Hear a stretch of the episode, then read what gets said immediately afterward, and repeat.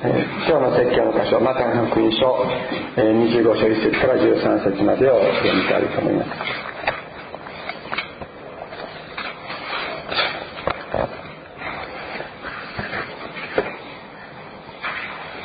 えー、マタイの福音書、え、25章1節から、えー、13節。こで天の御国は例えて言えばそれぞれが灯火を持って花向こうで迎える10人の娘のようです。そのうち5人は愚かで5人は賢かった。愚かな娘たちは灯火は持っていたが油を用意しておかなかった。賢い娘たちは自分の灯火と一緒に入れ物に油を入れて持っていた。花婿が来るのが遅れたので皆うとうとして眠り始めた。ところが夜中になって空花婿だ迎えに出ようという叫び声がした。娘たちは皆起きて自分の灯火を整えた。ところが愚かな娘たちは賢い娘たちに言った。油を少し私たちに分けてください。私たちの灯火は消えそうです。しかし賢い娘たちは答えていった。いいえあなた方に分けてあげるには到底足りません。それよりも店に行って自分の自分のを買いなさい。そこで買いに行くとその間に花婿が来た。用のできていた娘たちは彼と一緒に婚礼の祝宴に行き戸が閉められた。その後で他の娘たちも来てご主人様ご主人様開けてくださいと言った。しかし彼は答えて確かなところ私はあなた方を知りません。と言った。だから目を覚ましていなさい。あなた方はその日その時を知らないからです。皆さんここを読んでどういうふうにお感じになりますか？あの私あの小さい時にですねある牧師の先生からもらった聖書カルタっていうのがあったんですね。聖書カルタ。でいろいろあいろいろあるんですけど例えば血だったら血の汗を滴らせて祈る。ゲステマネとかはいとかっていうそういうのがあるんですがこれはですね愚かな娘と賢い娘で「お」で始まるのがこれだったんです。それあ賢い「か」だったかな？どっちか忘れましたけどもそれでこうランプを持ったあの女の人がですねこう絵になってた。でそれを見たんですけどもまあそれはそれでいいんですけどもこれ聖書若い時に聖書を読んでこの後の5人どうしたんだろうってなんかそっちの方が気になってですね、えー、仕方がなかったことだったりまたあるいはこういうふうに感じる方もいるかもしれない。キリスト教って愛の宗教でしょ。この5人の娘はもっと愛があってもよかったんじゃないって思わない。分けてあげたらいいじゃん。と思いませんか？ある意味そういうふうに思う人もいると思います。皆さんだったらどうするでしょう？分けてって言われたら嫌と言えない性格の人は分けてあげちゃうかもしれませんよね。プレッシャーに負けて。じゃあところがイエス様はここでこの例えの中であなた方に分けてあげる分はありませんと言ったっていうんです。一体どういうことなんだろうか。そういうことの私たちは本当にそういうところからもあの考えていく必要があるだろうと思うのです。イエス様はこの、えー、例え話を、えー、なさったわけですけれども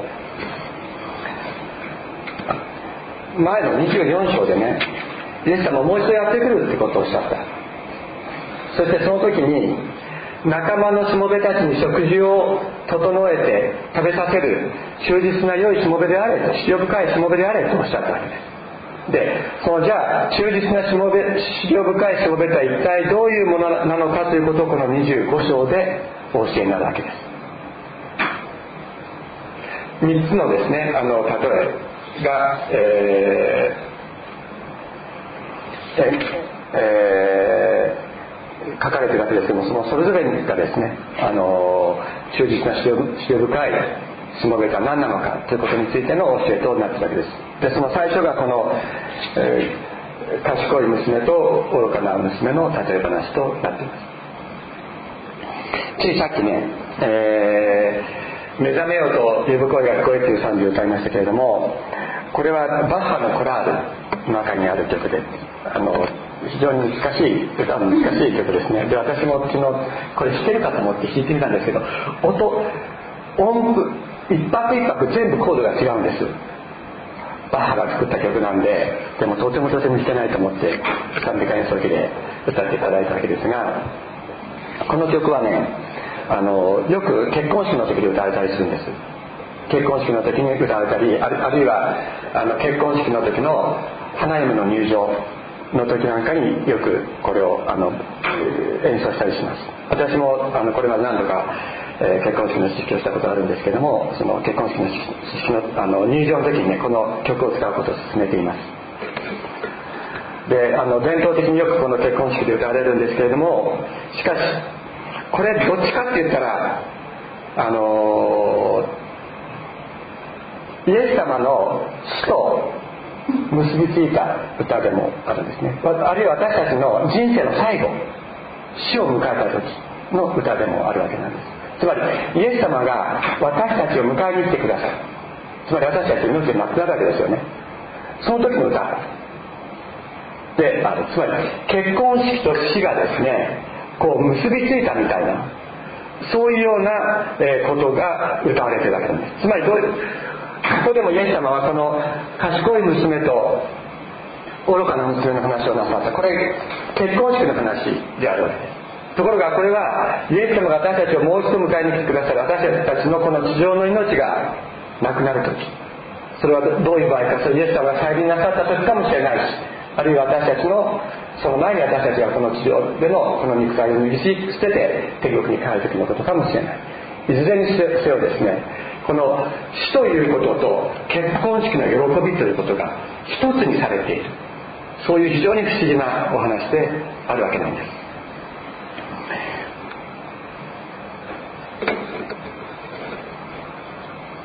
まさにですねお会いの日に私はお前たちを迎えに来るとイエス様おっしゃったわけですがこの例えに込められたイエス様の身思いっていうのはまさに私たちが死を迎えて天国に行く時またイエス様がもう一度やってこられる時に結婚式の喜びの縁に宴に迎え入れるようにお前たちを迎えに来るぞというものであるということが分かるわけです。花婿は、まあ、花婿はですねイエス様ご自身でありそして花婿は教会です。花嫁ですね。花嫁は教会です。そして私たち一人一人は教会の一部としてまた花嫁である教会の付き人としてですねイエス様に迎えられるわけです。終わりの日というのは恐ろしく怖い絶望の時じゃないんだっていうことをねイエス様はここで本当に語ろうとしてらっしゃる。私たちがこの肉体を捨てて脱ぎ捨てて天国に帰る時もそれは絶望の時じゃないんだイエス様が私たちを花嫁としてですね迎えてくださるその時なんだっていうことをねイエス様は本当に私たちに分からせようそのことを本当に分かってもらいたいと思っていらっしゃる。本当に死を超える力それを持った方イエス様の御手の中に私たちが生かされるんだということをイエス様は本当に私たちに教えようとしておられます。イエス様はこれからですね十字架にかけられて殺されようとしてるんです。もうほとんど明日ぐらいには捕まるそういうような状況にあるわけです。まさに人間が最も恐れそして不吉なものとものとする死そのものをですね結婚式の喜びに結びつけることができるのはもうイエス様だけなんですね。全てを握った死も喜びも全てを握っている。イエス様だからこそお語りになることができた。人間の想像を超える実存の命を握っておられる方だからこそですね。これができるのであります。余談なんですけどもあのもし私がですね皆さんに先に天に召されることがあったらですね この賛美をぜひお葬式で歌っていただきたい。と思います。のであのどうあの賛美会でも丸付けておいてくださいこの物語を、ね、理解するのはさほどさほど難しいことではないと思いますが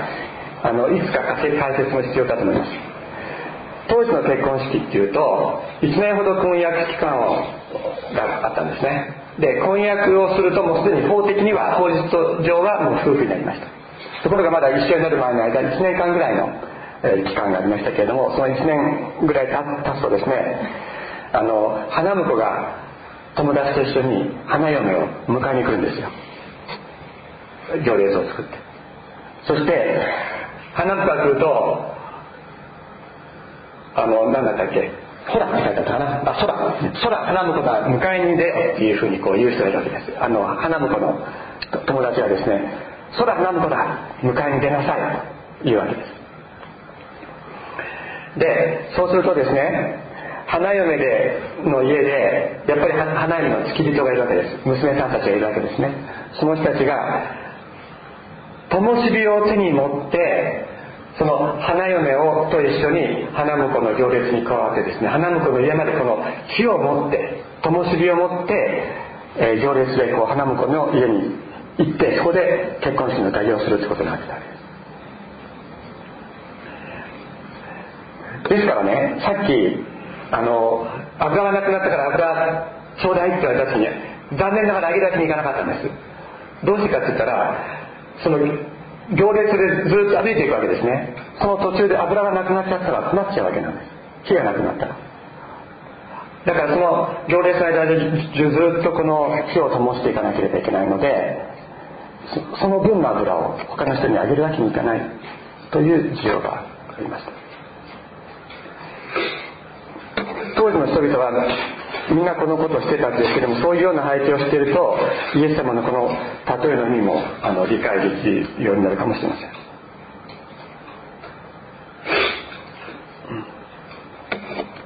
イエス様はここでですね賢い娘と愚かな娘と言われましたけれども火を灯し続けるためにはランプだけでなく油も買っとかないとまずいっていうことですね。言うならば寒くなったね。って言ってね。じゃあストーブ買いに行こうってストーブ買いに行きました。でストーブ買ってきたのはいいんだけど灯油を買ってくるの忘れた。やっぱバカですよね。ストーブだけでは高くならない。まあそのような話。というふうに、まあ、思えばあの分かりやすいかもしれません。あるいはですねあのテストに行くとあのテストを受ける時にシャーペン買った。シャーペンの中にだだいたい1本ぐらいの芯が入ってます。ところが芯を買うのを忘れた。でテストをやってるうちに芯がボキボキ落ちてですねついに芯が出なくなった。やっぱ芯シャーペン買うんだったらやっぱ芯も買わないとまずいですよね。でそういうようにランプだけ持ってても油を用意してなかったらランプに火を灯し続けることはできないわけです。すぐにもうあのランプの灯火の芯ですね。あるいはそれが燃え尽きてしまうわけです。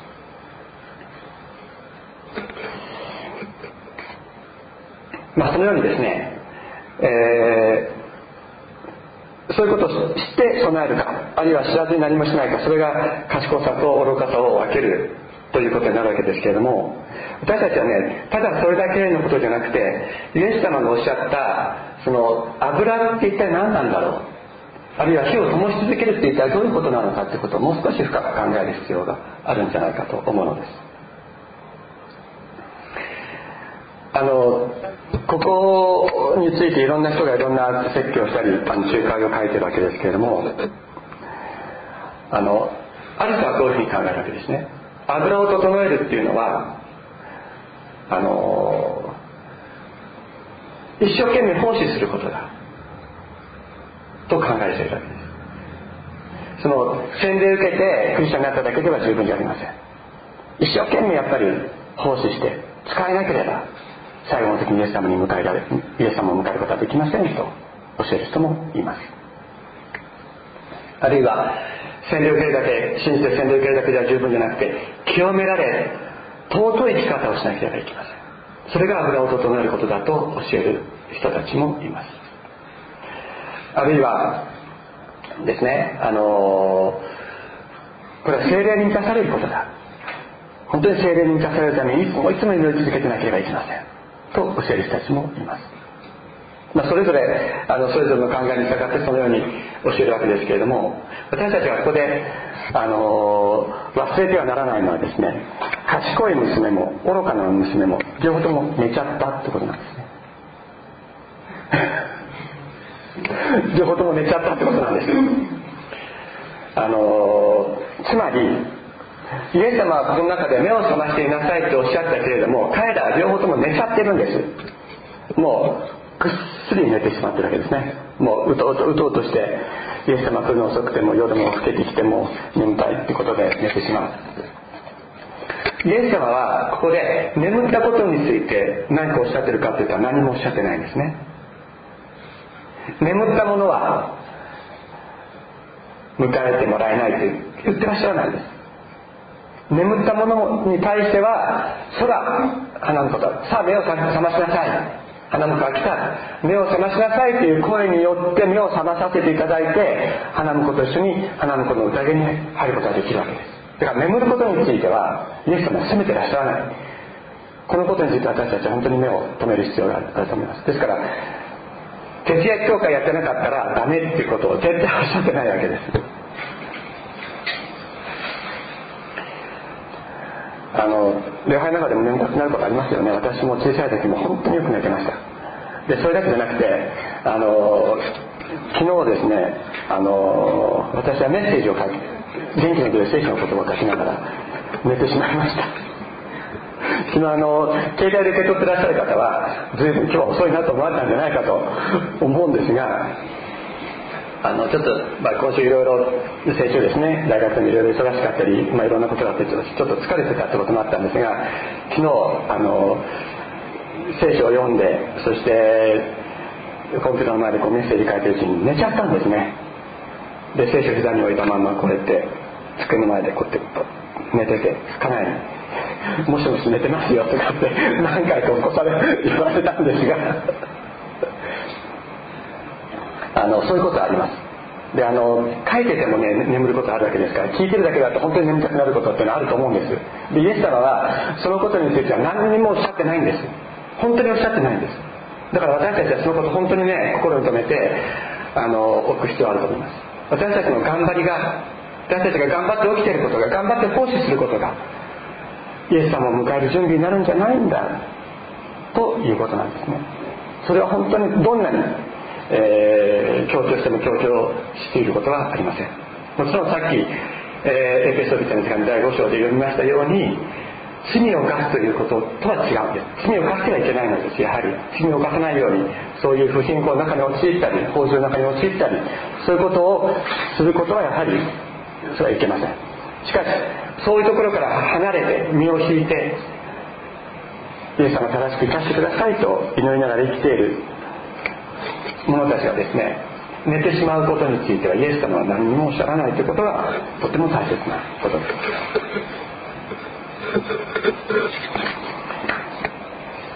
しかしですねこの油は人からもらえる種類のものじゃない。ということも覚えておく必要があります。人からもらえる種類のものじゃないんだということです。賢い娘たち、えー、愚かな娘たちは賢い娘たちに分けてくれと言ったんですけども分けられなかったんです。どうしてか。それはさっき言ったようにまああのー、結婚式の更新の途中で火が消えちゃったらもう困りますからそれでだからあげられないっていうことももちろんありますけどもこれは基本的には人からもらうものではないということなんです。自分が持っていなければいけないものだ。ということであります。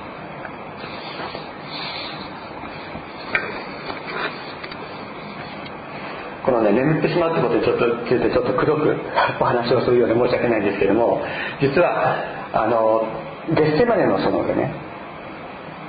イエス様が最後の祈りをなさった時あの時ペテロとヤコブとヨハネを連れて行かれました。彼らはイエス様に目を覚まして祈っていなさいって命令されてるんです。目を覚まして祈っていなさいって言われたのに彼らは寝ちゃうんですね。でイエス様は彼らのところに戻ってこられてまだ寝てるのかとおっしゃる。心は熱してるけれども体が弱いんだ。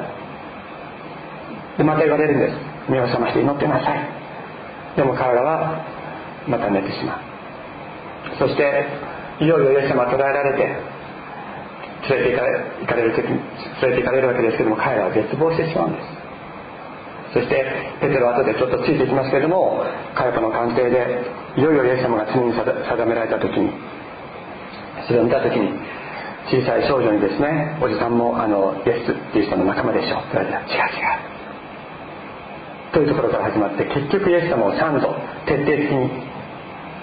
否定してしまいます。このペテロの中に油はあったんでしょうか？なかったんでしょうか？ペテロは油を持ってたんでしょうか？持ってなかったんでしょうか？どういうふうに考えたらいいんでしょ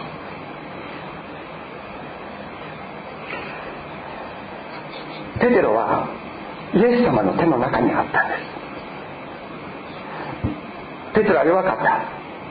ペテロはイエス様を否定するほど弱かった。恐れたそして自分自身にも絶望しました。しかしペテロはイエス様に握られていたのです。握っていたイエス様がペテロを生かしたのです。どんなにペテロは弱くイエス様を否定したにしてももう一度ペテロを生かすイエス様がいてイエス様ペテロの中の炎を強くなさったのはそれはイエス様だったんですね。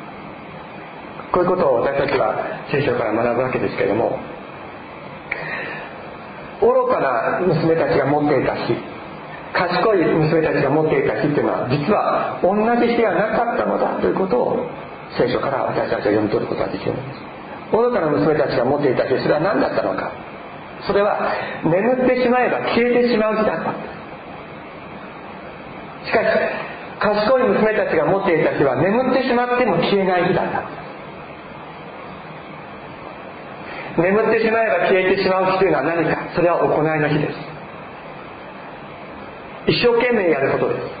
一生懸命奉仕することです。一生懸命奉仕することによって自分で輝いている。一生懸命何かをすることによって自分で輝いている。それが起きている間だけ保つことができる。そしてあ油が少なってきたから買いに行こうって言ってまた買ってくることができる日です。しかし寝てしまった時に消えていく炎をどうすることもできなくなった。それが愚かな娘たちの持っていた日であったのです私たちは愚かな何が愚かで何か賢いのか。それは一生懸命何かをすることが賢い。あるいはぼんやりすることが愚かだということではなくてむしろ逆で。自分自身の頑張り自分自身の正しさ。そういうもので保つことができない保つことができるような日ではないそういう日をイエス様が私たちに与えてくださったということを知ることなのです。それがイエス様がおっしゃる賢さであるのです。自分の頑張り自分の行い自分の正しさ自分自身を燃え立たせて一生懸命頑張って起きてる時には輝いているけれども一旦寝てしまったらもう火が消えてなくなってしまう。そういうものによそういうものに頼ってそういう行いによってイエス様を迎え入れようとする者こそ愚かなのだとイエス様はおっしゃっているのであります。私はそう思います。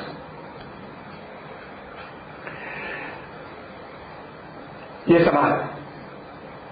どうぞ私たちが眠っている間も私たちの炎を絶やさずに燃え続けさせてくださいと。私たちの行いではなくてあなたの油を持って私たちの炎を守ってください。主様どうぞよろしくお願いします。そのように祈る者自分の正しさに頼るのではなくただイエス様だけに頼ってイエス様どうぞこの炎をあなたの炎を絶やすことがないように守ってくださいと祈る者にイエス様はこの聖霊の油を注いでくださるのです。ですからね私たちがこのイエス様を迎えるために油を絶やすことなく燃やし続けるというのはどういうことかというとイエス様に頼りきることしかないんです。イエス様に頼りきることしかないんです。そういう者たちにこそイエス様の油は与えられる。聖書はそのように言ってると私は思います。もう一度言いますけど自分で頑張って輝いて人たちの火というのは頑張れなくなった時に消えてしまうのです。それはイエス様を信じてない人たちもそうでしょう。本当に頑張って輝いて生きるっていうことをみんなね若い人たちも年を取っても輝いて生きることを本当に求めます。で本当にだけど頑張れなくなる時は来るんです。体が動かなくなる時もある。病気になることもある。それこそ先ほど皆さんで祈りましたけど一時期一生懸命燃えて信仰生活を送っていた。しかし家族の問題が生じた。自分自身が病気になった。教会に来ることもできなくなった。もし私たちが自分の頑張り毎週教会に行くこと毎週献金すること奉仕することそれに頼って信仰生活を行っているのであればそれがイエス様を迎える準備であるのであるのならば私たちがそうできなできなくなった時私たちは絶望するしかないのです。しかしイエス様はこの灯火を私たちにくださった。この油を私たちにくださった。それはお前たちが自分の頑張りでこれを灯し続けろとおっしゃるためではなかったのです。最初私たちが暗闇に泣いて自分自分自身を自分でどうすることもできなかった時にこの光を照らしこの灯火を灯してくださった方は私たちの存在がなくなる時まで私たちがこの肉体を握り捨ててイエス様のところに帰る時までこの炎を燃やし続けてくださらないでしょうか。私たちが仮に何もできなくなった時私もメッセージができなくなる時が来るでしょう。メッセージを送ることができなくなる時は必ず来ると思います。しかし私がその時にメッセージをすることやメッセージを書くことそれに頼って生きているのならば私たちは私は必ず絶望するでしょう。しかしそうではないです。イエス様が与えてくださっている炎イエス様が与えてくださっている油というのはそういう種類のものではないんだということを聖書は言ってるんです。ですから私たちねそのことを本当にこう心に覚えて感謝しながら主をどうぞこの自分で自分の炎を燃やすことのできないこの私を憐れんでくださいと祈りながら進んでいきたいと思うのです。その時イエス様私たちはイエス様はね私たちを絶対に見せることはない。私はそう信じます。聖書もまたそう言っています。お祈りしましょう。